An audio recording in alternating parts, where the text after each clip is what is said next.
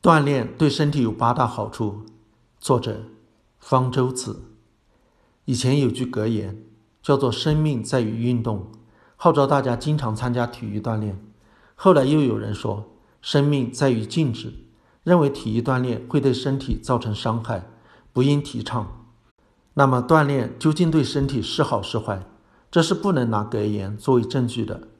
同一件事，经常能找到意思相反的格言，而应该要看有没有科学证据。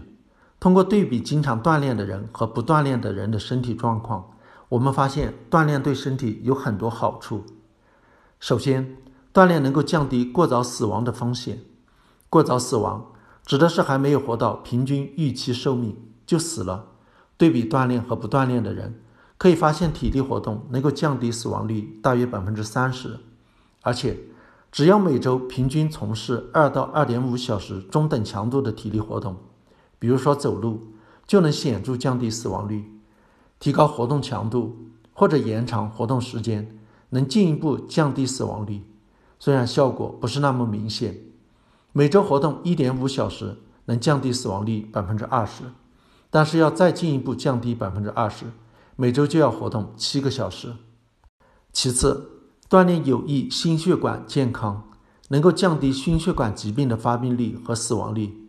对中老年人来说，不运动是导致心血管疾病的主要因素之一。经常从事中等强度的运动，能把心血管疾病的风险降低百分之二十；经常从事高等强度的运动，能把心血管疾病的风险降低百分之三十。经常锻炼的人，中风的风险降低了百分之二十五到百分之三十。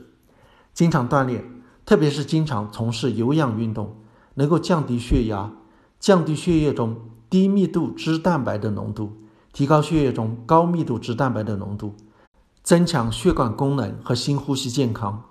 每周从事相当于走或者跑二十千米的活动，就能看到对心血管健康的明显效果。第三，锻炼能够降低糖尿病的风险。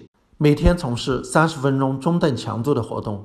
每周五天，能把二型糖尿病的风险降低百分之二十五到百分之三十六。第四，锻炼有助于保持体重和减轻体重。